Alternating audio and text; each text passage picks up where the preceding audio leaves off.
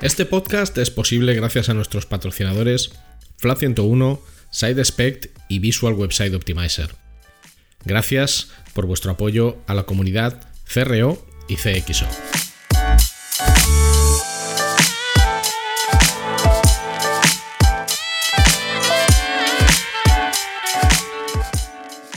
Hola, mi nombre es Ricardo Tallar y estás escuchando CRO Café, el podcast de referencia en CRO, que son las siglas de Conversion Rate Optimization, y también el podcast de referencia en CXO, que son las siglas de Customer Experience Optimization, y en diseño y optimización de productos y servicios digitales. Aquí hablamos sobre nuestro trabajo como profesionales digitales con el objetivo de compartir, entretener y aprender, a veces en solitario, y a veces con la mejor compañía de otros profesionales que pasan por este podcast. Yo estoy delante del micro, pero detrás está Luis Miguel Ferrer, que es quien hace que cuando escuches esto todo se oiga estupendo y fantástico. No le vas a oír, pero él es sin duda alguna el hormigón y el pegamento de este podcast. Gracias por tu tiempo y tu interés. Puedes preguntar lo que quieras o sugerir invitados o hacer cualquier comentario escribiéndome a través de mis redes sociales. Arroba rtallar, r t a y a r en Twitter e Instagram o a través de LinkedIn buscando mi nombre, Ricardo Tallar, y estaré encantado de leer tu opinión, mensaje, comentario o lo que sea. Y ahora vamos a disfrutar del podcast.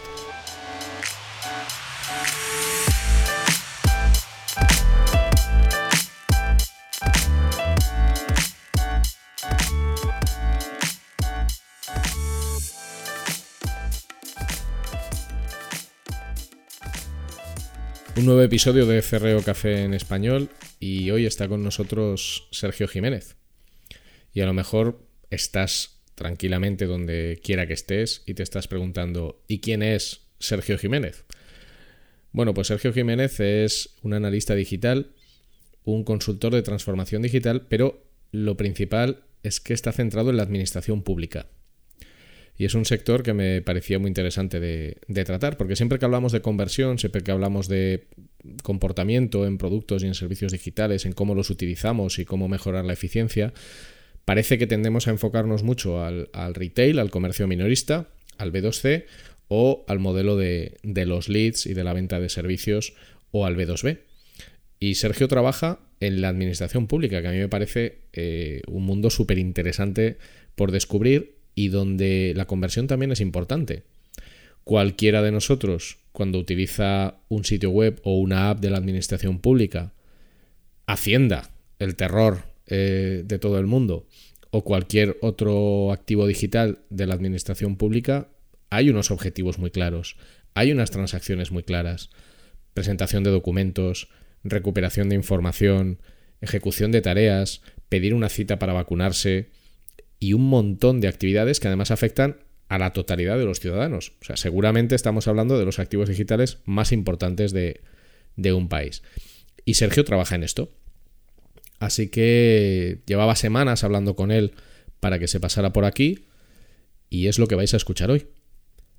Así que eh, apagad vuestro cassette, dejad de escuchar a Judas Priest, a Testament o Anthrax o a mocedades y servíos pues vuestra mejor, vuestra mejor infusión, vuestro mejor café irlandés o vuestro mejor carajillo de Baileys.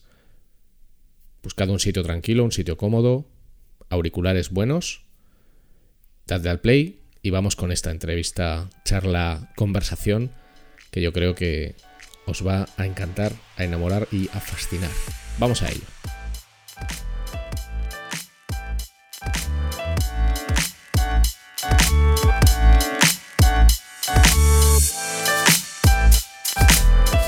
Hoy en CRO Café en Español tenemos el orgullo, la alegría, el maravilloso sentimiento de contar con de contar entre nosotros con, eh, con Sergio Jiménez. Hola Sergio. Hola, ¿qué tal Ricardo? Pues fantásticamente bien, con muchas ganas de hablar contigo y de tenerte por aquí. Que tengo que deciros que actualmente Sergio está en Canadá, ¿verdad? Sí, sí, sí, en, Toronto, Toronto entero, Toronto, Ontario. Eh, disfrutando de un cálido invierno todavía. Bueno, eso está bien. Eh, como siempre, vamos a empezar por el principio. Y el principio es que nos cuentes eh, quién es Sergio Jiménez. O sea, qué estudiaste, cuál ha sido tu trayectoria profesional y, en mm. qué estás metido actualmente. Bueno, pues es, una historia un poco larga porque aunque parezca juvenil y demás, estoy un poco cascado. Eh, bueno, yo estudié ciencias políticas y, de la administración, eh, pensando en su momento ser político y cambiar el mundo, pero relativamente pronto me di cuenta que a mí la, marcha que me iba era la administración pública, porque soy así de friki y así de geek. Y bueno, pues después de eh, terminar la carrera me enrolé, me reenganché en el doctorado y empecé a hacer la tesis doctoral sobre un tema de modernización de ayuntamientos y demás, pero era un tema que, aunque a mí me parecía chulo, no le interesaba básicamente a nadie, o a casi nadie, porque hay 200 tesis sobre este tema.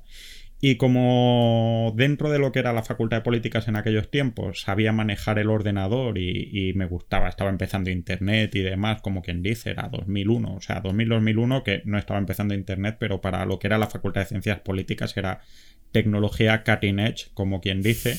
Eh, dije, pues voy a, a, cambiar de tema y a empezar a trabajar con el tema este de la administración electrónica, que tampoco hay tanto, y en español estábamos dos tres personas más y yo.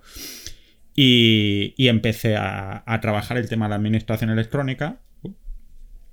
Y a partir de ahí, eh, bueno, pues eh, empecé la tesis, que es un proceso horrible y doloroso, eh, pero, pero que te amuebla la cabeza. Y en un momento dado decidí dejar la universidad, porque bueno, la universidad es un sitio un poquito entre que es un poquito entrópico, así muy cerrado y demás, y que luego, pues la parte que a mí me gustaba no era tanto la academia que me gusta, sino eh, hacer eh, mundo y hacer vida, pues realmente dices, bueno, ahora estamos haciendo la administración electrónica, ¿por qué limitarse a estudiarla cuando puedes ponerte a, hacer administración electrónica de verdad, ¿no? Cuando puedes vivir la revolución y, hacer el cambio que es.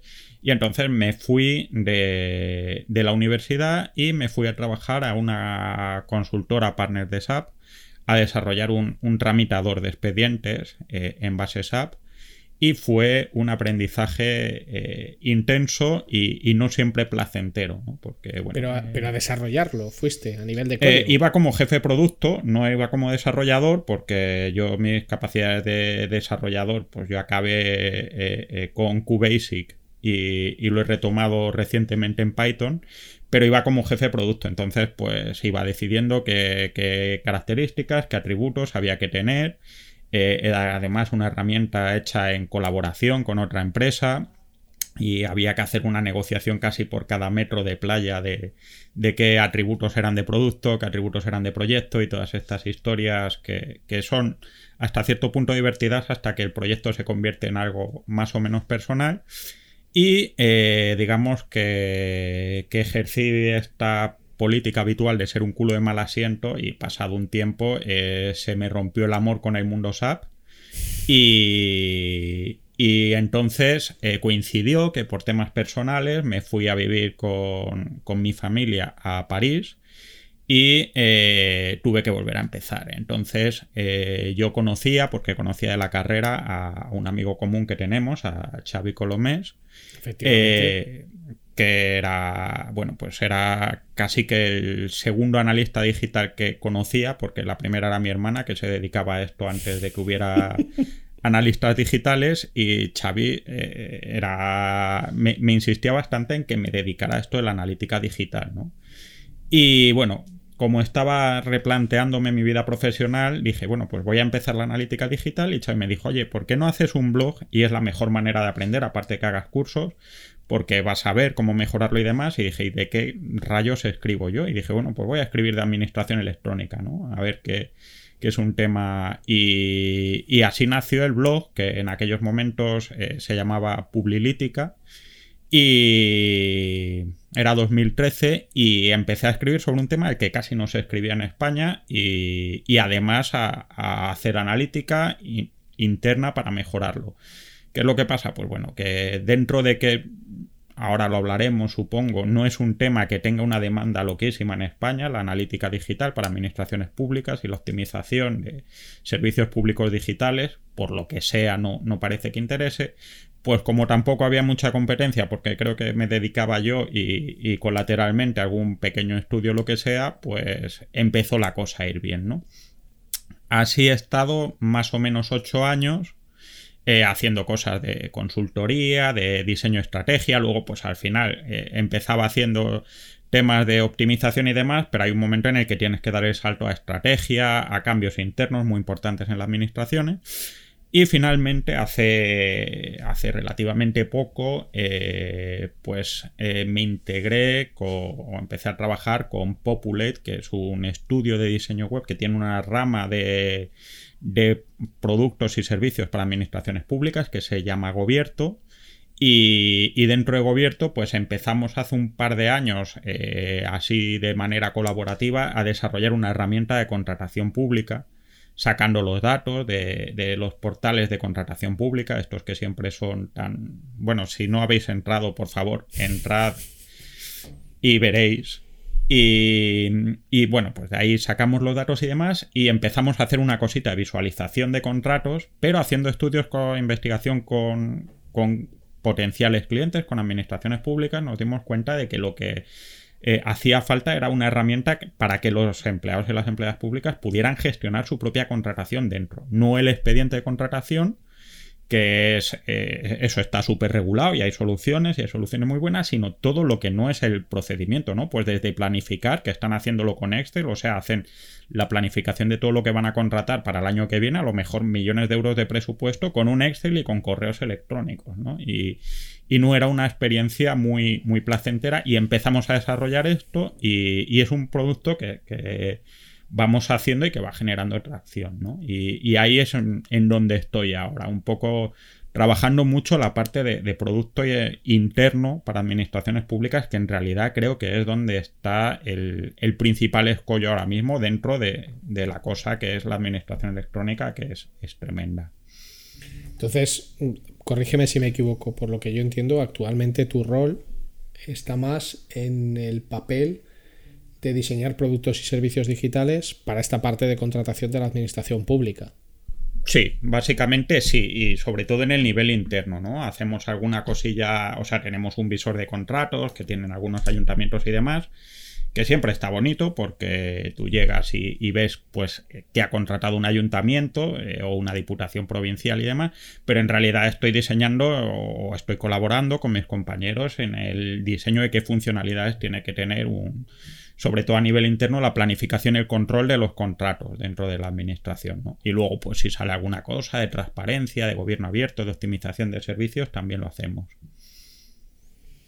Bueno, eso, a ver, es un campo amplísimo. O sea, aquí tendríamos, no para un podcast, tendríamos para una serie de podcasts eh, sobre la administración pública. Porque, claro, la administración pública es eh, la Comunidad de Madrid, el gobierno de España, eh, el gobierno de un país, pero también es eh, pues el, gobierno, entre comillas, de un pueblo, de, un lugar de, mil habitantes, de, poquísimos habitantes, o de, bueno, esto que ahora se ha dado en llamar, se ha puesto tan de moda, de la España vacía, ¿no?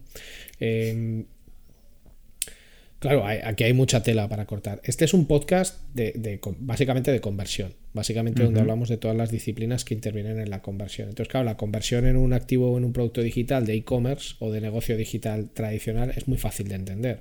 O sea, tú tienes un negocio eh, que es un e-commerce de lo que sea y la conversión, la transacción está en la venta, principalmente en la venta. Eres alguien que presta servicios como yo y la conversión está en la generación de un lead y luego que eso se convierta en una, en una venta.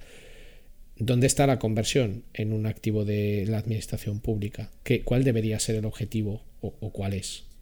Mm, bueno, pues es, casi que la pregunta del millón, porque como bien dices, eh, la administración pública, el equivalente a la administración pública no es una empresa, sino que es el sector privado y hay distintas entidades con distintas decisiones y demás. Pero bueno, eh, quizás esa falta de referente es el primer problema que se ha encontrado la administración electrónica, eh, sobre todo en, España y, a nivel de los países latinos o, de derecho público, como se suelen llamar.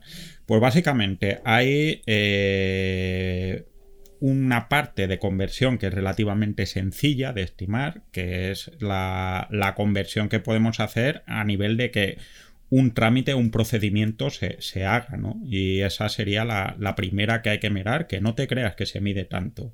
Eh, se mide mucho cuántos trámites se hacen, pero no se mira tanto el porcentaje de conversión, porque generalmente se mira eh, las entradas de peticiones de trámites, pero no se mira generalmente la analítica web, ¿no? O la analítica web muchas veces queda eh, arrinconada a temas técnicos y de rendimiento interno de máquinas y de servidores y demás. Cada vez va aplicándose más, pero no tanto. Luego hay otros elementos que son más complicados, ¿no? Por ejemplo, la información pública. Hay mucha gente que utiliza las webs públicas simplemente para enterarse y ahí medir la conversión es un poquito más complicado, ¿no? Primero porque eh, no todos son periódicos. En un periódico está claro que la conversión sería sesiones de calidad, de más tiempo, más retención y demás. Pero en la administración pública mm, pocas veces un contenido genera adicción, ¿no? De hecho, eh, Claro, podríamos decir que muchas veces cuando yo alguna vez doy informaciones, dices, pues un criterio de éxito en un periódico es una página, una visita con muchas páginas vistas. En una administración posiblemente sea un desastre, ¿no? Porque la gente procura entrar a, páginas web de la administración lo menos posible y, lo imprescindible, ¿no? Entonces, ese sería el, segundo nivel de conversión que es, es, un poco más complicado. Y luego ya está todo este rosario de, cuestiones que tienen una complejidad casi más filosófica que mecánica, ¿no? Que es todo este tema de portales de transparencia, de portales de participación ciudadana, todo este tipo de cosas que dices, bueno, medir la conversión de un portal de participación ciudadana es cuánta gente participa, ¿no? Pero, pero luego eso desencadena una serie de cuestiones filosóficas de lo que debe ser la participación que trasciende mucho el campo de, de la optimización y del diseño web y que no siempre se, acaban de plantear porque en realidad es gente que está aprendiendo ahora, ¿no? Claro, es lo que te decía, es que es un melón eh, muy grande de abrir. A ver, yo creo que como bien dices, hay diferentes tipos de transacciones en la administración pública. Si yo pienso en una persona como ciudadana, al final yo entiendo que un objetivo debería ser facilitar los trámites de manera que por un lado agilizamos los procesos, es decir, no todo el mundo tiene como sucede a veces todas las horas del día para ir paseándose por las diferentes administraciones para presentar documentación, lo cual si se pudiera hacer online pues facilitaría muchísimo las cosas. O sea, yo mismo lo he sufrido, supongo que como tú, innumerables veces con algo aparentemente tan sencillo como crear una empresa. Eh, donde bueno hay un notario bueno eh, registro mercantil hacienda etcétera etcétera. Y al final acaba siendo en persona.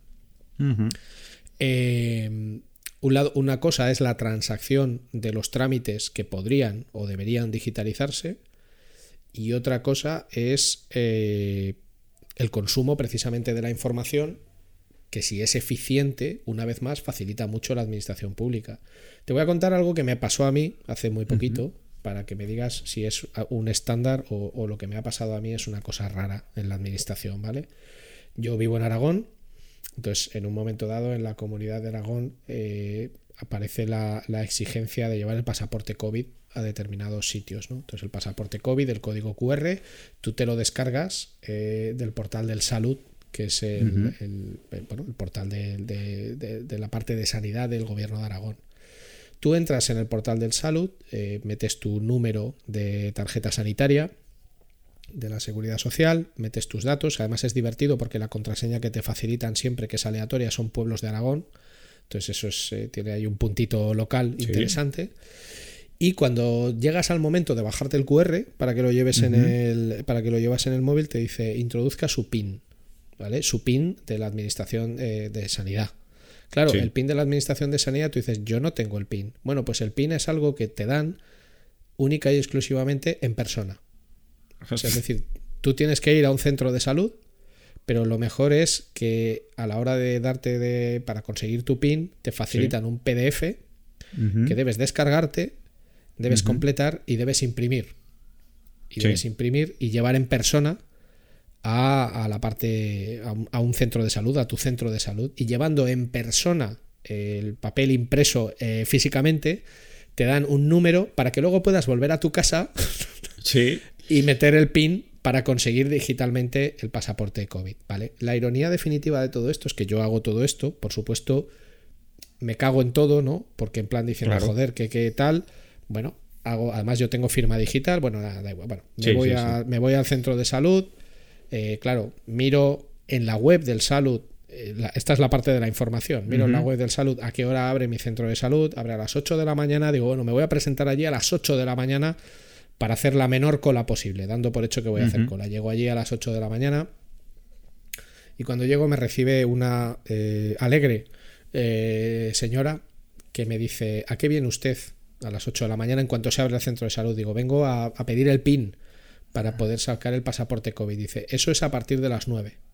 Ostras. Y digo, ¿dónde pone que es a partir de las 9? Digo, porque yo lo he mirado en la página del gobierno de, Aragón, y lo he mirado en la página del centro de salud y pone que esto se abre a las 8 y no hace ninguna distinción entre trámites. Y me dice, con una gran eh, eh, vehemencia, y me dice, lo pone ahí. Y al decir lo pone ahí, señala un folio un papelito. Pegado en una pared, eh, muy lejos de la vista, donde pone atención, eh, PIN para pasaporte COVID a partir de las 9 de la mañana. Y claro, yo le digo, oiga, digo, yo no he ido a trabajar y he venido aquí a las 8 de la mañana para sacar el pasaporte COVID. No puedo estar una hora por ahí eh, paseándome hasta que decidan que me van a dar el pasaporte COVID. Digo, y esto no pone nada. Dice, sí lo pone, lo pone ahí. digo, bueno, le vuelvo a decir. Digo, bueno, y entonces entramos en una discusión absurda y al final, pues efectivamente tuve que ir a dar vueltas hasta que pude ir a las 9 de la mañana a hacer cola, a que me dieran un pin para volver a mi casa para introducirlo. Esto que me ha pasado a mí es una cosa rarísima, ¿O desgraciadamente mm, es, la norma? No, no, no es raro. Eh, de hecho, el, tema, o sea, todo el tema de la gestión del COVID, de, herramientas digitales relativas al COVID, y, también recuerdo un hilo que pusiste acerca de, de la app de alerta COVID y demás, y todo esto en su momento, han mostrado un montón de problemas que tiene la administración pública que no son exclusivamente digitales, pero que complican mucho la gestión digital. Eh, el pasaporte COVID no deja de ser una herramienta que hace la Unión Europea, que va contra un sistema que valida en los países, que luego tiene que gestionar las comunidades autónomas y que dentro de las comunidades autónomas eh, gestionan centros de salud, porque es, es lógico, hacen el diagnóstico y todas estas historias, y tiene una presencia territorial importante. Y luego encima tiene que ver con temas de, eh, de, nuestros derechos, de privacidad y todas estas historias. Y todo esto hecho con mucha prisa. Entonces, eh, que saliera la cosa bien, mm, y por bien quiere decir que no se vaya al carajo cada 10 minutos, ya es, es un, un pequeño prodigio de que las cosas son sólidas, aunque no eficientes, ¿no? Eh, pero claro, aquí tenemos varias cosas. Por un lado, mm, necesitas un PIN porque necesitan acreditar que, Ricardo Tallar es Ricardo Tallar. Y, eso podrías hacerlo por un certificado digital y, trasladar el problema a otro lado, que sería una buena opción porque el certificado digital pues ya que lo tenemos, podríamos utilizarlo más, pero no quiero pensar el, el taco que puede ser incorporar ahora el certificado digital para esto y, la insatisfacción que puede generar porque cualquiera que haya usado un certificado digital en una sede electrónica sabe eh, que también es un ejercicio de malabarismos importante, ¿no? Entre navegadores, actualizaciones, sistema operativo, horas, Apple de Java, modelo de consola de identificación y cualquier otra mierda que te puedas encontrar en el camino, ¿no? Luego encima eh, tenemos la, gestión humana. Posiblemente la persona esta que te dijo que tenías que esperarte hasta las 9, el problema es que es posible que, el dueño de la máquina de sacar el pin no llegara hasta las 9 porque no es su horario de trabajo, ¿no? Y, esto es así. Y tú fíjate eh, que podrías decir, eh, esto podrían ponérmelo en la página web porque a ti dentro de perder una mañana de trabajo, que es una cosa que a nadie con un mínimo de responsabilidad eh, le hace ilusión, pues te da igual ir a las 8 que ir a las 9. Y sin embargo, tal. Pero ¿qué es lo que pasa? Que posiblemente a, nadie se le ha ocurrido en el diseño de la página web de, de Aragón, y mira que es de, las páginas que están mejor hechas, que eh, tendría que haber un apartado específico de información de los centros de salud o en caso de que lo haya, eh, que tiene que haber personal de los centros de salud que actualicen esa información específica eh, en vez de poner un folio en la puerta del centro de salud, que a fin de cuentas ya te enterarás cuando llegues. Entonces, no es especialmente raro y, esto es, es, una realidad, sobre todo en cualquier cosa que tenga que ver con, eh, con la integración de la tecnología con seres humanos, tanto con tu identificación como el hecho de que tenga que haber un ser humano eh, que tenga que darle al, botón de generar tu PIN. Es, es, un poco así, ¿no? Y a partir de ahí ya se meten otra serie de condiciones como condiciones laborales, como garantías jurídicas y como 200.000 cosas. Es, es, realmente complicado el tema de la administración pública en cuanto a la digitalización. Dentro de eso, eh, hay mucho camino que se puede recorrer sin tener que tocar nada de la legislación, que es a donde tendríamos que ir avanzando, ¿no? hacer cosas menos infumables y menos insoportables.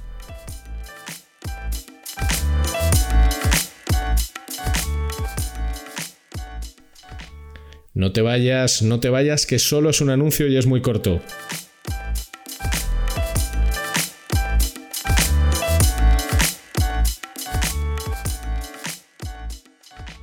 Si necesitas ayuda profesional para mejorar la conversión de tu negocio digital, tu mejor opción es contar con Flat 101. En Flat 101 somos especialistas en el diseño, desarrollo y optimización de servicios y productos digitales y podemos darte soporte en todas las áreas técnicas que intervienen en la conversión. Más de 15 años de experiencia profesional en más de 500 proyectos de conversión para multinacionales y startups a tu servicio, con el mejor equipo de profesionales CRO que vas a encontrar. El resultado nos importa y el cómo conseguirlo también. En FLA 101 estamos listos para ayudarte.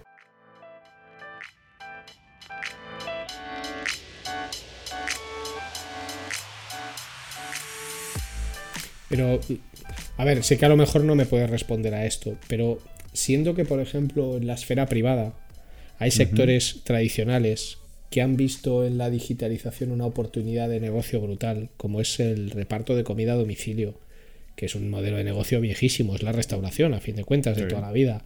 Eh, los viajes, eh, la movilidad, eh, prácticamente cualquier aspecto de nuestra vida tiene un nivel de digitalización alto. ¿Por qué? Yo tengo mi opinión como todo el mundo, pero ¿por qué tú, que además has estudiado ciencias políticas y, y trabajas en esto, ¿por qué la administración en general presenta una resistencia tan alta? No a desarrollar productos y servicios digitales, que eso lo hace, sino a desarrollar productos y servicios digitales que estén adaptados a la realidad. O sea, es que yo me imagino cómo sería Netflix o Globo o, eh, o yo qué sé, macho, o la aplicación de reservas que yo utilizo para reservar la piscina en el club de natación al que yo voy, cómo sería si lo, hubiera, si lo hiciera la administración. Y siempre me imagino una cosa muchísimo peor de lo que es.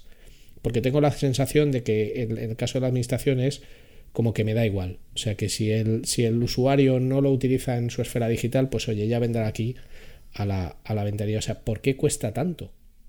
Bueno, hay, hay un par de cosas eh, importantes, ¿no? La primera es que eh, la administración en general tiene una visión, y al menos en, en los países de derecho público como España, Francia y demás, de su relación con la ciudadanía un poco peculiar, ¿no? Yo me acuerdo una profesora que tenía en la universidad que daba temas de, administración pública, precisamente de calidad, y que ya decía que era normal que los profesores de universidad no utilizaran la evaluación de calidad de los alumnos para prácticamente nada, porque su función no era que los alumnos estuvieran contentos, que su función era enseñarles y que si estaban contentos o satisfechos o lo que sea, era secundario porque cómo iban a evaluar los alumnos.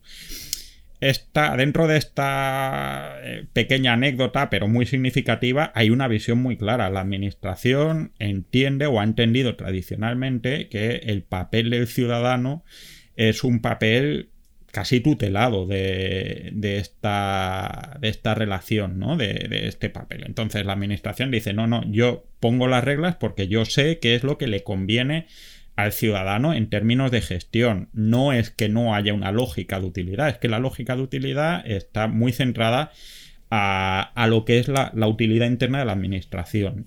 Y dentro de eso, eh, no es la utilidad interna tanto de la administración, sino la utilidad interna de determinados grupos de la administración. Es decir, dentro, tú estás diciendo efectivamente que hay una resistencia a la administración a asimilar nuevas tecnologías de cara al usuario, lo que es cierto, pero es que dentro de la administración hay una resistencia a asimilar la tecnología dentro de los propios trabajadores de la administración, que también es importante. Eh, se utiliza el término resistencia al cambio, creo que es un término un poco negativo porque también, y luego si quieres lo, hablamos, el, diseño muchas veces de los servicios y de las herramientas internas de la administración pública están contra cualquier tipo de ser humano, eh, sea interno o externo, pero los internos lo tienen que soportar. ¿no? Entonces, eh, es así de simple. ¿Qué es lo que le preocupa a la administración cuando tú tienes que hacer un trámite? Pues le preocupan las cosas que le preocupan a la administración, que no sea que si tú eres el que lo reclama no lo pueda reclamar otro, que está bien, que si tú lo has reclamado y luego te das marcha atrás ellos te puedan sacar en claro que tú lo has reclamado inicialmente, eh, que la generación de los documentos cumplan sus estándares legales y no que tú entiendas ese documento, todo ese tipo de cosas. Lo que le preocupa es eh, cumplir sus requisitos porque es su principal cliente interno, que por otro lado es la propia definición de la burocracia. ¿no? La burocracia es cuando una organización se convierte o los miembros de su organización se convierten en sus propios clientes y, y el resto pues es gente que te provee de recursos o de trabajo temporalmente. Claro, eh, pero ¿dónde está la utilidad en todo esto? La utilidad real para, el ciudadano. Quiero decir, por ejemplo, eh, ¿quién ha hecho un buen proceso de transformación o de uso de activos digitales bajo tu criterio a nivel administración pública. Todos conocemos el caso de gov.uk, que parece que se pone un poco como el paradigma de un diseño muy centrado en el ciudadano, muy pensado en digitalizar todos los trámites y muy pensado, y esto es muy importante, y eso es lo que yo me fijo, en que un trámite sea sencillo para una persona de 70 años y para una persona de 18 porque en realidad la vocación de la administración pública debería ser servir a todos los ciudadanos. Da igual eh, que estés en un entorno rural, que tengas 80 años o que tengas 16. Eh, ¿A quién deberíamos mirar para decir, oye, qué bien lo está haciendo esta gente, deberíamos de coger este modelo, o a lo mejor no hay que mirar a nadie y te lo tienes que inventar tú? Claro, a ver, eh, el, modelo, y, tú que trabajas en temas de CRO y demás lo sabes, al final lo vas a tener que definir tú porque cada tipo de público es, el que es y tú generas la relación que tienes. Pero dentro de eso, eh, pues tanto GoFuka, que también ha tenido sus, petardazos bastante gordos, ¿no? Ejemplo, están ahora mismo con su, me parece que era su decimocuarto intento de generar una identidad digital válida y, aceptada por el mercado eh, después de, otros tantos fracasos como llevan. Pero pues eh, Reino Unido o Estados Unidos o Suecia o Australia, eh, por poner ejemplos, o Dinamarca, tienen dos cosas realmente interesantes y que creo que en España no se hace en términos generales. Primero, un framework de diseño común. creo que es fundamental porque a fin de cuentas puedes generar elementos de diseño que puedes extrapolar a otros trámites y, generar retornos de, diseño, de inversión a ese diseño mucho más útiles eh, de cara a la ciudadanía. O sea, pues con que diseñes una vez un, un formulario, un campo de formulario para poner la fecha de nacimiento o, un pino lo que sea y lo reutilizas en todos, pues caramba, el dinero que te ahorras. Y, y, eso que es tan básico en España prácticamente no lo tenemos. O sea, lo tenemos a nivel de administración. Pues lo tiene una comunidad autónoma, lo tiene un ayuntamiento, lo tiene eh, la Administración General del Estado, pero cada uno por su lado. Y, eso creo que es un problema muy importante que, hace que no haya ninguna sinergia, ni, ni, un diseño, ni una aproximación de diseño que permita definir el tipo de cliente o de usuario que hay. ¿no? Y eso es especialmente grave en el caso de la Administración Electrónica, porque precisamente eh, desde que empezó toda esta historia, y hace ya 20 años, caramba, que, mayores estamos, eh, se está hablando de que la idea de la administración electrónica es que el, ciudadano se tramite a sí mismo, que, que, siempre me ha parecido una idea horrible, ¿no? Porque ya es bastante horrible tramitar como para que encima lo tengas que hacer tú pero bueno, vamos a aceptar barco. Pero claro, que tú te tramites a ti mismo significa que tú tienes que saber un montón de cosas que antes lo tiene lo hacía una persona que ha hecho unas oposiciones, que lleva toda la vida haciéndolo y demás. Y sin embargo, eh, los elementos de diseño no se están trabajando para facilitar ese aprendizaje y la curva de, aprendizaje es, es pronunciadísima. ¿no? Ayer precisamente leí un artículo de un catedrático de, de Derecho Constitucional que decía básicamente que la administración electrónica es, es una mierda y, hasta cierto punto coincido con él, pero me parece tremenda su lectura porque básicamente lo que venía a decir él es que eh, antes él se apañaba bien con los papeles cuando era presencialmente, pero ahora con el ordenador eh, no se entera un carajo, ¿no? Cuando la mayoría de la gente no se entera, o sea, él se enteraba cuando no era con ordenador porque es catedrático de Derecho Constitucional, caramba, para no enterarse, ¿no? Pero la mayoría de la gente no, se entera y ese diseño no, se está haciendo, ¿no? Y, no se está trabajando en facilitar esa curva de aprendizaje de cara a la ciudadanía eh, en ningún sentido. Hay un sitio, y, recuerdo que escuché esto en, un podcast con una de tus invitadas, eh, la agencia tributaria. Tiene una página web absolutamente infame y horrible y, y, muy difícil y yo directamente pago 60 euros al mes a mis gestores para no entrar en la página de la agencia tributaria. No porque no me guste, que hay cosas peores, sino porque me da un miedo atroz equivocarme y acabar en la cárcel declarando mis impuestos mal. O sea, esto, esto es algo que me pasa. 60 euros todos los meses porque no me tiemble el pulso por haber hecho mal la declaración del IVA o cualquier mierda de estas. Pero ¿qué es lo que ha hecho la agencia tributaria muy bien? Ha sido echar a sus propios usuarios y eso es lo que tiene que hacer la administración pública en la mayoría de los casos. ¿Por qué todo el mundo está encantado con la declaración de la renta? Porque no tienes que hacerla. Eh, la gran mayoría del público eh, han logrado que con un SMS no tengan ni que enterarse de que está la agencia tributaria. Con mandar un SMS o ir a un cajero o lo que sea, ya lo tienes hecho. Y eso creo que es uno de los temas que tendría que pensar mucho la administración, ¿no? Quitar trámites, quitar carga en la medida de lo posible. Eh, en vez de intentar hacer sedes cada vez más bonitas, ¿no? Que es el tema que a mí siempre me, preocupa porque, mm, o sea, me he tirado pues en, en, los ocho años que llevo dando conferencias y demás y yendo a congresos, no ha habido congreso que no me haya librado de tenemos que hacer unas sedes electrónicas como Amazon. Eh, claro, ¿Qué, dice, tendrá que ver la administración pública con Amazon? Claro, dices, bueno, es que yo a Amazon entro eh, porque me da la gana entrar a Amazon. Eh, no puedes referenciar de la misma manera algo que tiene una entrada voluntaria con otra que entras por narices. y, y, es así de simple, ¿no? Pero claro, eh, sobre todo el, directivo medio, el responsable político medio, ve que Amazon es chulo y que a la gente le mola Amazon y dice, pues venga, vamos a hacernos un Amazon, ¿no? Y te encuentras sedes electrónicas muy, muy con diseños muy, bueno, no iba a decir ni bonitos ni chulos porque no tienen diseños ni muy bonitos ni muy chulos, se parecen más al doctor Frankenstein de la cometeología, pero eh, se centran mucho en hacer más sedes electrónicas en vez de quitar trámites y eso es catastrófico, ¿no? Porque al final tienes que hacer la misma mierda, incluso por duplicado, por triplicado, como te ha pasado a ti con, tu certificado COVID, ¿no? Véndeme algo de esperanza, Sergio. O sea, estamos, mejor, estamos mejor que hace 10 años, estaremos mejor dentro de 10 años. Bueno, eh, vamos a ver, estamos mejor que hace 10 años. Primero, hay una cosa que, hay que valorar.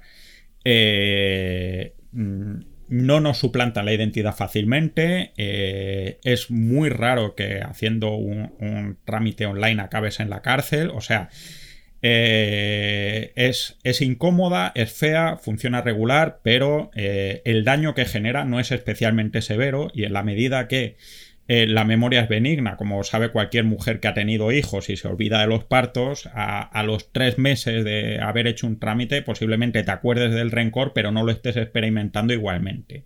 O sea, tenemos una administración electrónica que lo, que tiene, lo primero que tiene que hacer, que es funcionar y que la gente no acabe arbitrariamente en la cárcel o que eh, el fraude sea sistemático, eh, eso lo hace y, y hay que apreciarlo en su justa medida porque no es nada fácil, ¿no?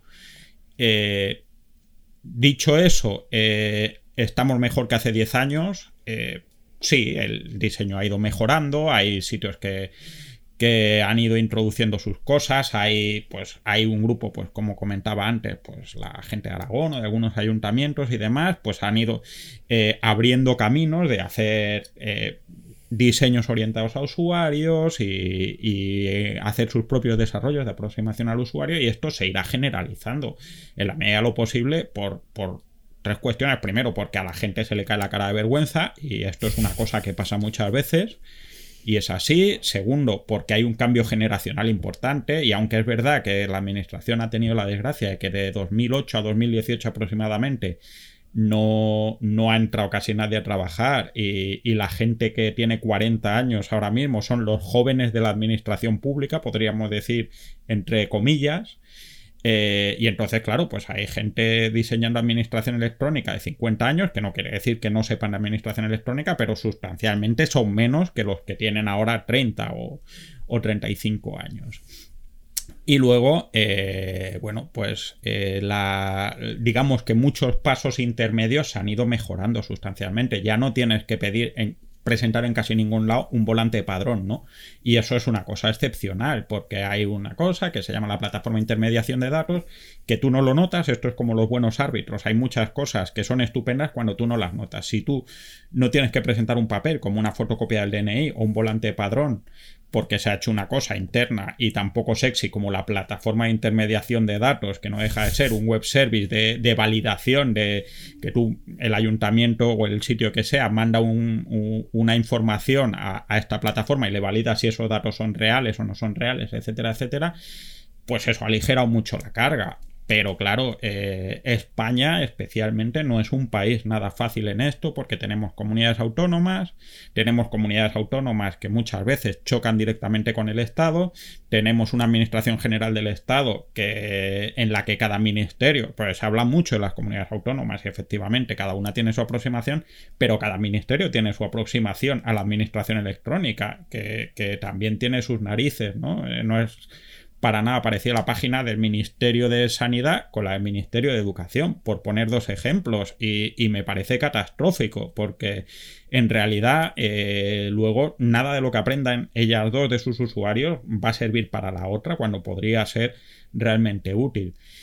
Y luego, pues, eh, vamos avanzando siempre y cuando no, nos dé por hacer frivolidades o locuras y demás, que es también una tendencia muy de los poderes públicos, ¿no? Estar pensando en, meter blockchain, que está muy bien, cuando. pero a costa de perder la óptica con aligerar, eh, hacer formularios que, que tengan algún tipo de coherencia o de consistencia con el ser humano y con las prácticas de diseño actuales, ¿no? Pero fíjate, esto que dices es importante. Yo tengo un episodio eh, sobre principios y leyes universales de diseño que ayudan a la experiencia digital. Y uno de ellos, en la segunda parte, si no recuerdo mal, es la jerarquía de necesidades, que al final se basa en la pirámide de Maslow. Y la jerarquía de necesidades lo que te viene a decir es algo muy sencillo, es preocúpate de las funcionalidades más avanzadas o más complejas o que requieran una mayor carga cognitiva, aprendizaje o carga creativa cuando tengas resueltas las funcionalidades más básicas. Entonces, claro, es irónico que estés pensando en hablando de blockchain o de otro tipo de tecnologías hiperavanzadas cuando algo tan sencillo como resolver trámites eh, muy básicos no es viable digitalmente. Claro. Claro, pero también esto es muchas veces fruto de, bueno, eh, yo hablo generalmente mal de la burocracia cuando la burocracia tiene cosas estupendas, ¿no? Es, tremendamente eficaz, no es eficiente, pero es eficaz y, consigue hacer las cosas mal que bien. ¿Qué es lo que pasa? Que quizás la falta de un framework de diseño, como hemos comentado antes, es extensible también a una falta de un framework de toma de decisiones en las administraciones públicas respecto al uso de las tecnologías. Y esto hace que al final dependas enormemente de eh, la persona que está a cargo ¿no? de, un proyecto o de un sitio, lo que sea. Eh, como no hay una guía de toma de decisiones, pues al final eh, muchas veces quien tiene que tomar las decisiones se va a la luz más brillante que, que ha aparecido. Pues puede ser eh, un tema de diseño estupendamente, o puede ser blockchain, o puede ser las apps, las apps, o sea, las apps, tú fíjate, estamos eh, eh, a, las alturas del siglo XXI que estamos, que las apps están empezando a retroceder como mercado y, la estrategia digital de, la administración en España pasa por desarrollar apps para servicios digitales, ¿no? Pues tú dices, hombre, eh, primero vamos despacito porque esto ya está hasta pasado de moda, que es una cosa que también le pasa mucho a la administración porque tiene sus ritmos y, parece a veces el, primo tonto o el primo lento de, de tal, ¿no? Que se entera del chiste cuando ya todos han reído tres veces y se ha quedado viejo. Pero por otro lado, eh, son este tipo de, ideas y de tendencias que aparecen y que como no hay un sistema que, garantiza que las decisiones estén hechas sobre un protocolo o una decisión más o menos estable, sino que son más o menos artesanales, pues depende de la persona que te toque, eh, te puede dar por la locura o no. Eh, entonces, si tienes suerte y te toca gente que haya tenido continuidad y que haya tenido interés en mejorar el diseño y no acercarse a la ciudadanía, y hay sitios así estupendos, pues las cosas irán bastante bien. Pero como te toque a alguien que, se despiste poco, con un umbral de atención en lo que sea de, de 15 segundos y con un índice de prioridades hacia el servicio externo bajo, lo que es relativamente común en las administraciones públicas, porque a fin de cuentas al directivo público que le pone no es el ciudadano, sino el político de turno normalmente, pues te vas por los cerros de Úbeda. Y, pasa habitualmente, aunque también diría que cada vez menos. Madre mía, qué, qué panorama, ¿no? Eh, a ver, em, al final aquí estamos un poco también dos representantes del mundo del dato, ¿no? Y de la, y de la capa de los productos y de los servicios digitales. Eh, yo creo que la digitalización y el uso de los servicios digitales eh, a nivel público es un campo apasionante en el que la ventaja es que hay muchísimo por hacer y donde el margen de mejora es prácticamente infinito. Es decir, es fácil ir a más, es muy difícil ir a menos. Eh, y creo que esto da la oportunidad a muchas administraciones de hacer cosas realmente eh, importantes en este campo en, los años venideros. Pero yéndonos a una cosa más de base, ¿Cuáles serían, por ejemplo, las métricas básicas en las que debería de fijarse eh, un, un, ayuntamiento, un gobierno local o una administración local desde el punto de vista de la analítica para poder eh, tener buena información acerca del nivel de uso de los ciudadanos de esos servicios? ¿Cuáles son, digamos, las métricas estrellas en la, en la administración pública?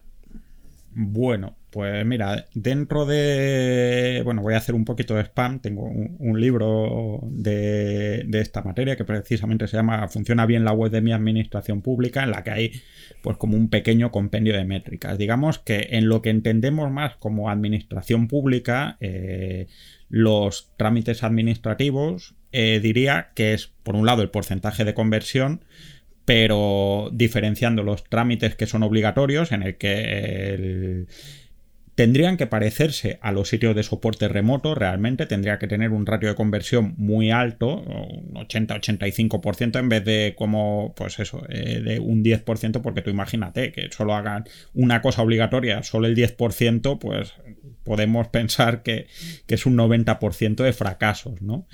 Eh, ese ratio de conversión es importante en el caso de servicios voluntarios, como por ejemplo reservar hora en una piscina municipal, sí puede ser parecido al del e-commerce, pero en, ese lado eh, la métrica es la misma, pero, pero la severidad y, la expectativa de, de, cumplimiento de objetivos no es la misma. Es importante también ver el porcentaje que supone respecto al total de los servicios que tiene, ¿no?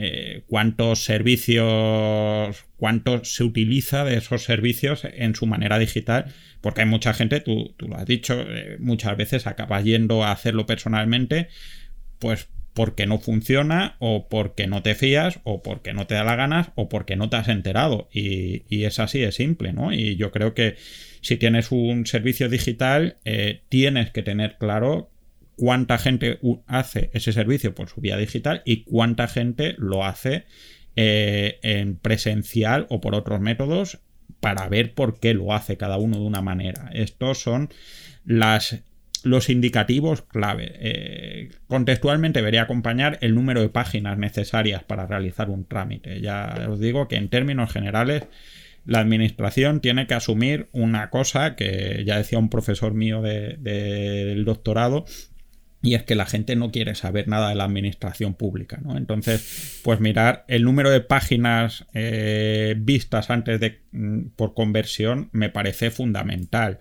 Si puedes despachar una cosa en una página y en una sesión para el mismo usuario, pues tira para adelante. Eh, cualquier cosa que sea más tiempo, más dinero, más pantallas o más sesiones, es que la cosa no ha ido muy bien. Y luego, en páginas de información, pues básicamente sí, y es un sí muy grande, la administración distingue lo que es información administrativa, información transaccional, por así decirlo, de información más de ocio o más de seguimiento, lo que sea, pues lo mismo. Eh, el siempre polémico porcentaje de rebote tendría que ser una medida muy de éxito, ¿no? Eh, si ves una página y ves que esa información se ha despachado una sola vez y la información está clara y todo esto y esa gente no vuelve, es, una página estupendamente bien hecha, ¿no? Precisamente eh, la página de, de GovCouca de días de vacaciones es una página que debe tener un, rebote del 100% porque tú entras a ver cuál es el próximo día de vacaciones y te ocupa toda la pantalla la siguiente fecha, ¿no? No necesitas saber más, pero no normalmente a mí siempre me dice gente muy preocupada eh, que porque tiene un rebote tan alto, pues a veces es porque la página es, es, una mierda y entra la gente y dice, uff, yo me voy yendo y es una cosa que pasa y hay otras veces que es porque la página da exactamente lo que tiene que dar, que es la información que necesita una persona para, para hacer ese trámite. Y luego ya todo lo demás, pues nada. Eh, en realidad la mayoría de las métricas se pueden sacar de, de páginas de, de, o sea, de modelos de negocio privados, ¿no? Por ejemplo, en participación ciudadana se pueden utilizar muchas métricas de redes sociales o en portales de transparencia o de información pública, métricas de, de, periódicos, pero generalmente el problema no es tanto de la definición de métricas, sino de la definición de utilidad del producto, que para mí, cuando he hecho consultoría, siempre la primera pregunta, ¿qué es lo que quieres hacer con esto? ¿no? ¿Y a dónde quieres llegar? Que normalmente, eh, por curioso que parezca, no se suele tener en mente.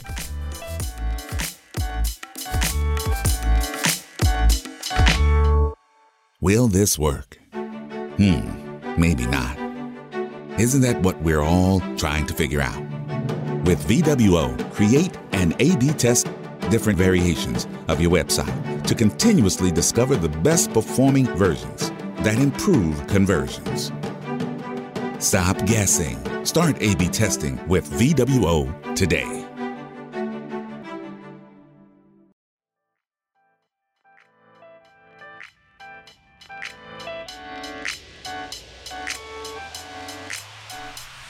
Yo hay, hay una Hay una cosa que tú has dicho que me parece muy importante. Yo hice un análisis de cómo presentaban los datos cada comunidad autónoma de los datos del COVID. O sea, cuáles eran los sistemas de visualización de cada comunidad autónoma.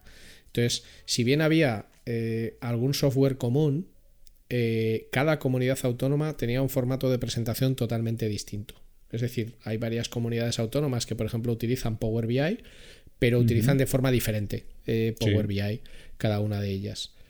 Eh, y hay algo que tú has dicho que, encaja con esto, que es esa eh, diferenciación a nivel de diseño y de definición del proceso de manera distinta en función de la administración que estés o de la comunidad autónoma. Entonces, claro, esto a mí como ciudadano me complica la vida muchísimo porque una cosa es cómo funcionan las cosas en Aragón y otra es cómo funcionan en el País Vasco, o cómo funcionan en Andalucía, o cómo funcionan en, tal sitio.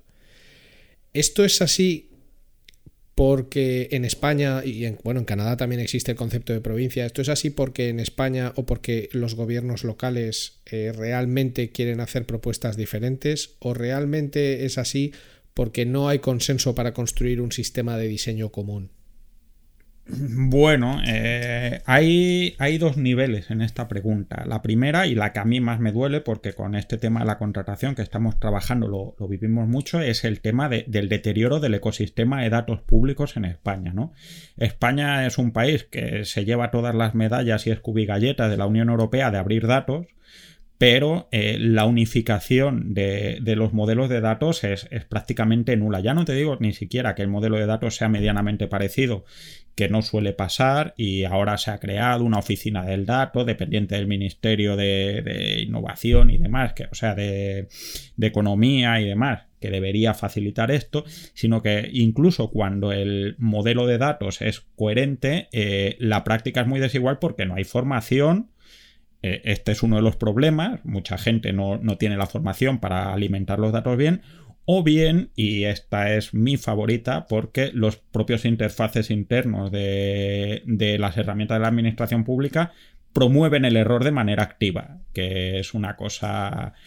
Te, voy a poner un ejemplo. Eh, la plataforma de contratación del Estado, que es con la que yo ahora mismo más trabajo para hacer para nuestra plataforma, te puedes encontrar que un mismo contrato puede estar informado y reportado de maneras completamente distintas según qué administración lo haga, sea un ayuntamiento, sea una comunidad autónoma, sea dentro del mismo ayuntamiento eh, un servicio distinto u otro. Y esto es simplemente porque el interfaz de diseño no, no, orienta en nada al usuario a la hora de alimentar esos datos. ¿no? Te puedes encontrar fácilmente eh, el objeto del contrato, que es hablando en términos castellano hablantes válidos y pequeños, el nombre del contrato, hay veces que te ponen el primer párrafo entero del pliego del contrato, ¿no? El objeto de este contrato es no sé qué, no sé cuánto, porque nadie les ha dicho cómo tienen que alimentar esa información. Y eso ya dificulta mucho el tema del diseño.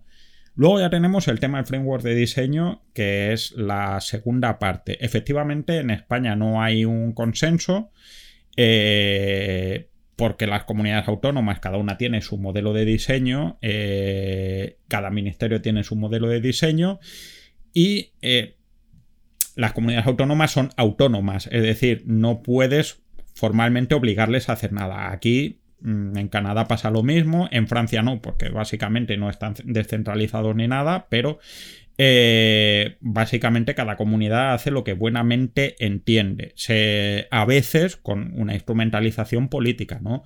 Eh, no deja de ser interesante que comunidades autónomas de las que tienen niveles más avanzados en administración electrónica sean comunidades autónomas que tienen eh, mm, reclamaciones independentistas más grandes porque es una tendencia habitual en Europa al menos que las regiones independentistas procuran destacar en su capacidad de eh, hacemos una gestión más eficaz, más eficiente que esta gente del gobierno central, que tal es un invento belga de, de la parte flamenca y luego eso ha tenido mucho éxito allá por donde ha ido, ¿no?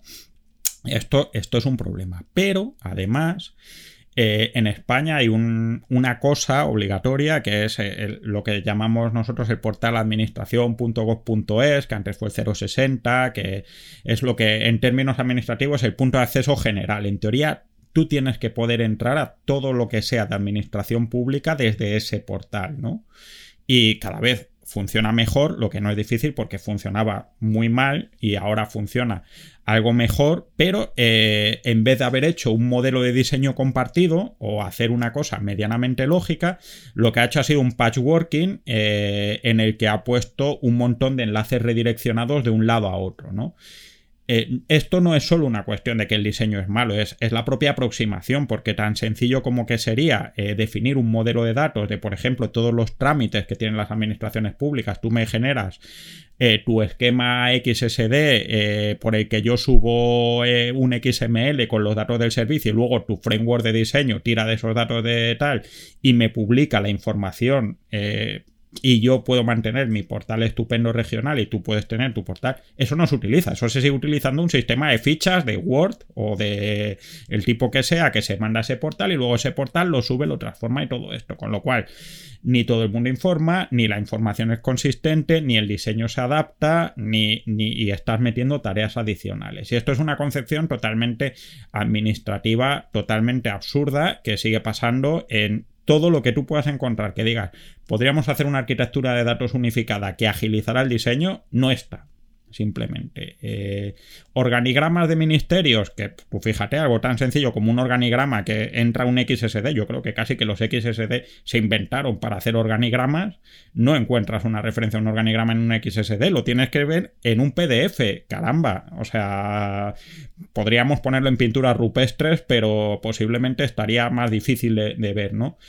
Este tipo de cosas son las que no, no hay una visión de conjunto y yo creo que eso sí es un, un problema institucional grande eh, para el desarrollo en España. ¿no? Pues, por ejemplo, Dinamarca es verdad que están más descentralizados, pero ellos hacen su propia guía de diseño eh, para los próximos años y les da un resultado muy bueno en cuanto a calidad de los servicios y satisfacción del usuario.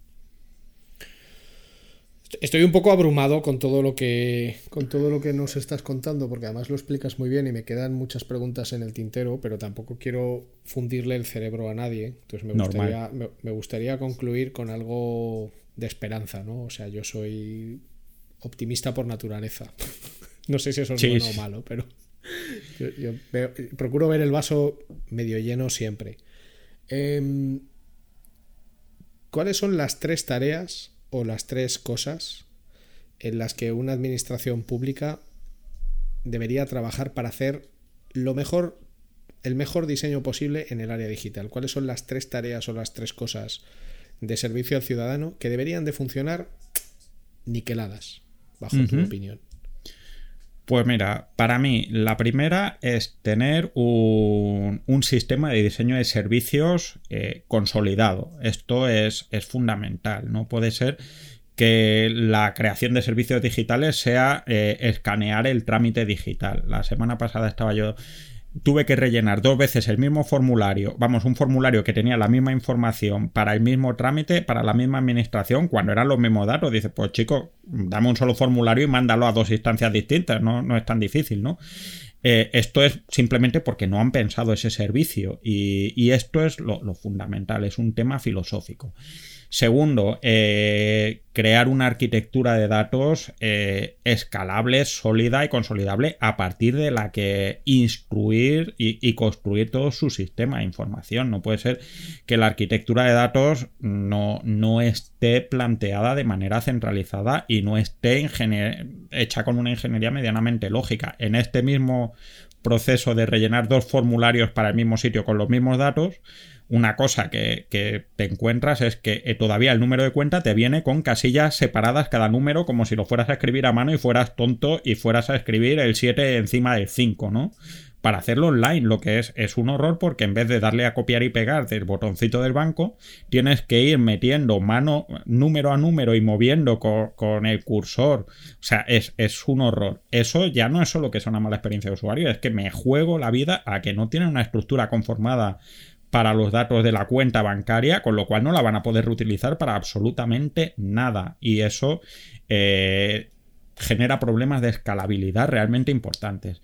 Y tercero, y, siendo este podcast que es y dedicándonos a, lo que es, medir mucho. O sea, las administraciones públicas, claro, como cualquier comercio de barrio tienen su Google Analytics y lo digo literalmente como cualquier comercio de barrio porque lo tienen instalado y no lo usan y, no saben qué es lo que funciona y qué es lo que no funciona. Y yo normalmente cuando...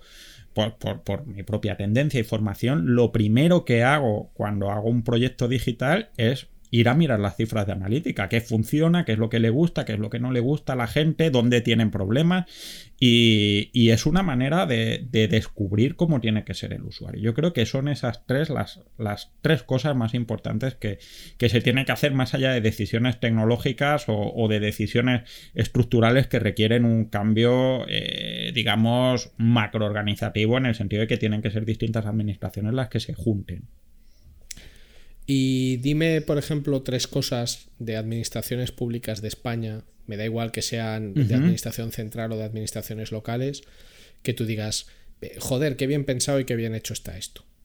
Si es que conoces tres, que digas... Bueno, sí, hombre, claro que conozco tres. Esto, esto desde luego. Pues mira, me gusta mucho, para empezar, eh, como te he dicho, la agencia tributaria, porque se ha dedicado a echar todos los usuarios que, que ha podido evitar o, que ha podido de sus páginas web. Y esto me parece un gran descubrimiento.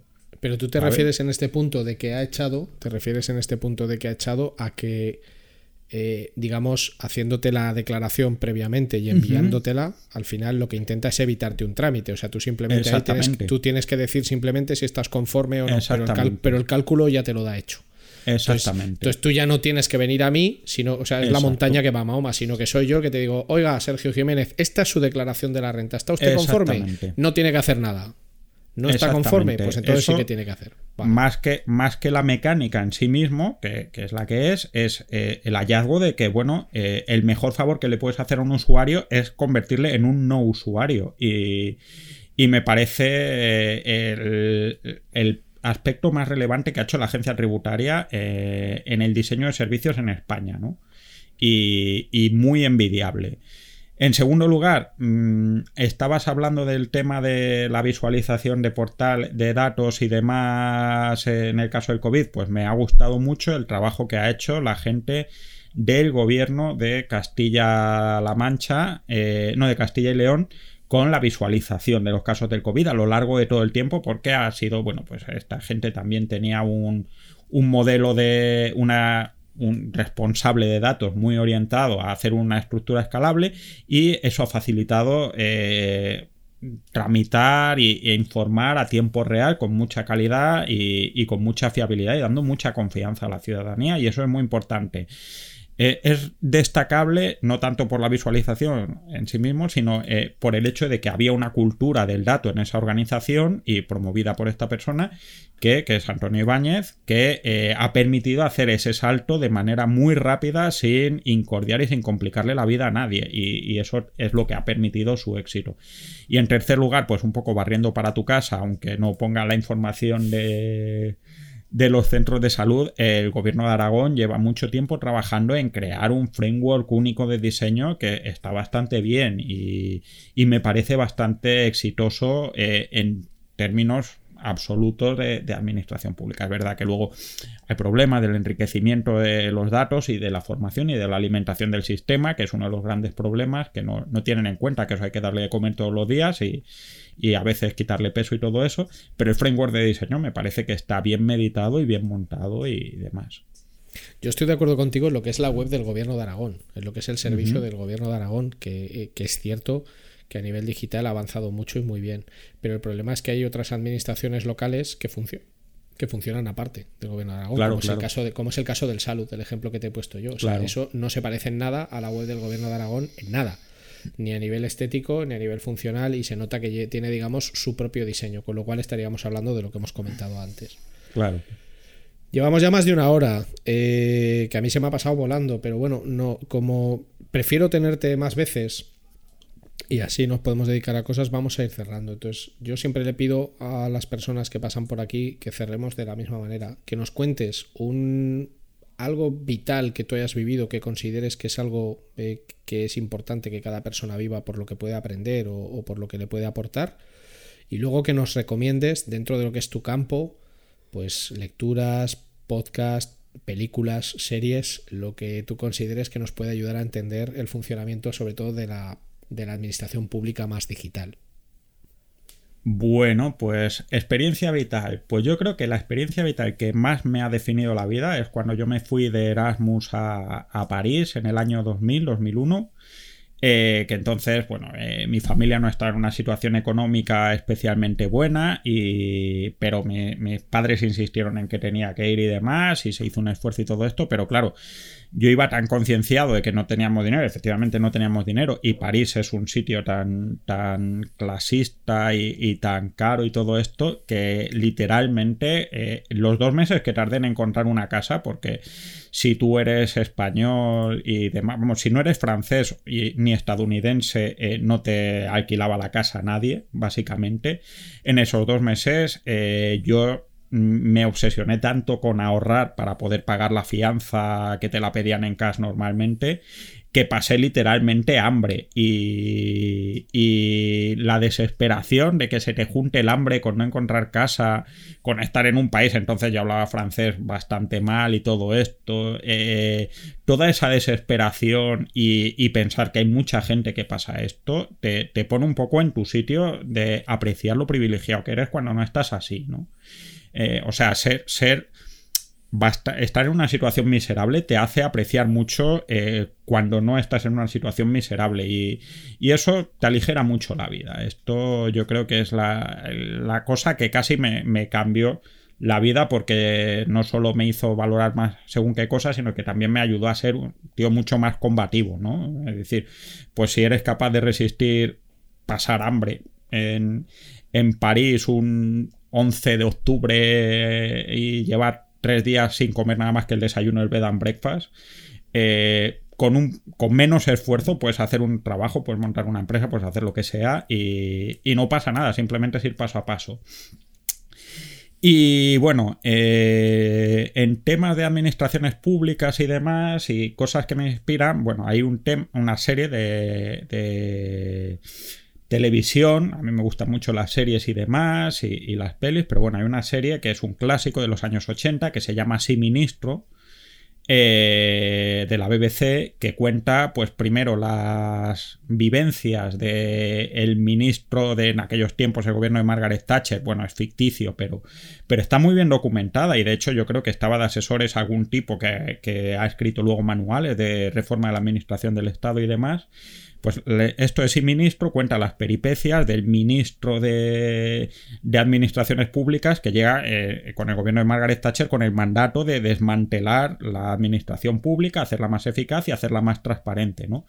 Y eh, ahí se encuentra con el funcionario jefe del ministerio, que es una figura que no existe en España, que se llama Sir Humphrey Appleby, tiene cuenta en Twitter, eh, que, es el que le cuenta cómo funcionan las cosas en la administración. Y siendo la administración británica, eh, encuentras muchas cosas muy, muy parecidas, ¿no? Acerca de, pues desde cosas extremadamente cínicas, como por ejemplo un hospital que tienen el hospital inaugurado, pero no tienen enfermos, porque la función de la administración era hacer el hospital, pero no tener enfermos a cosas tan lógicas como que a veces gobernar no es darle a la gente necesariamente lo que quiere, ¿no? Decía, no le daría usted a un alcohólico brandy por mucho que se lo pida, ¿no? Esta, esta. Y luego, pues a nivel podcast, eh, no es de administraciones públicas, pero bueno, no sé si conocéis el podcast 99% Invisible, que es un podcast de cuestiones de diseño, es estadounidense y toca temas de lo más variado, desde temas de diseño de, interfaces al orden alfabético, ¿no? Y me resulta muy interesante. Y el de Tim Harford, Cautionary Tales, eh, que habla mucho de, todo lo que son eh, lecciones que damos por sentadas, eh, sobre todo muy aplicado al estudio de datos y demás, que luego no son tan evidentes, ¿no? Son dos podcasts que me gusta mucho eh, escucharlos porque te llevan a pensar las cosas de otra manera, porque trabajando precisamente en el tema de la administración, te das cuenta que la mayoría de los fracasos que, te encuentras en tu vida tienen que ver con que, con que has visto la. estás dando por sentadas muchas cosas que realmente no tienen por qué ser así. Bueno, pues con todo, con todo esto que nos cuentas nos vamos a quedar. Te agradezco un montón tu tiempo, eh, tu flexibilidad por la diferencia horaria que tenemos. Que todo este trabajo que estás haciendo en este portal de contratación eh, sirva para que tengamos más fe en lo que la administración pública puede hacer en digital, que de verdad me parece, lo digo totalmente en serio, o sea, para mí es un océano azul, esto del océano azul y el océano rojo. Para mí la administración pública en digital es un océano azul, muy azul, porque hay tanto por hacer y tanto margen de mejora que es, increíble lo que puede llegarse a, hacer. Y muchísimas gracias por tu tiempo y espero que podamos volver a tenerte eh, y por supuesto a las personas que nos están escuchando. Sergio Jiménez es una referencia en este tema, tiene una web estupenda donde hace referencia a esas series que tanto le gustan, entre Mad Men, The Wire y alguna otra que, que he visto. Y, y que un placer tenerte aquí y espero que podamos tenerte en otro episodio más adelante. Muchísimas gracias, Sergio. Pues muchas gracias a ti y, espero no haber sonado demasiado negativo. O sea, si, es, muy negativo no ha sido aposta y cuando queráis yo, yo encantado. Siempre que me pille en hora de estar despierto, cuando queráis. Fantástico, contamos con ello. Un abrazo enorme, cuídate mucho y a seguir optimizando. Venga. you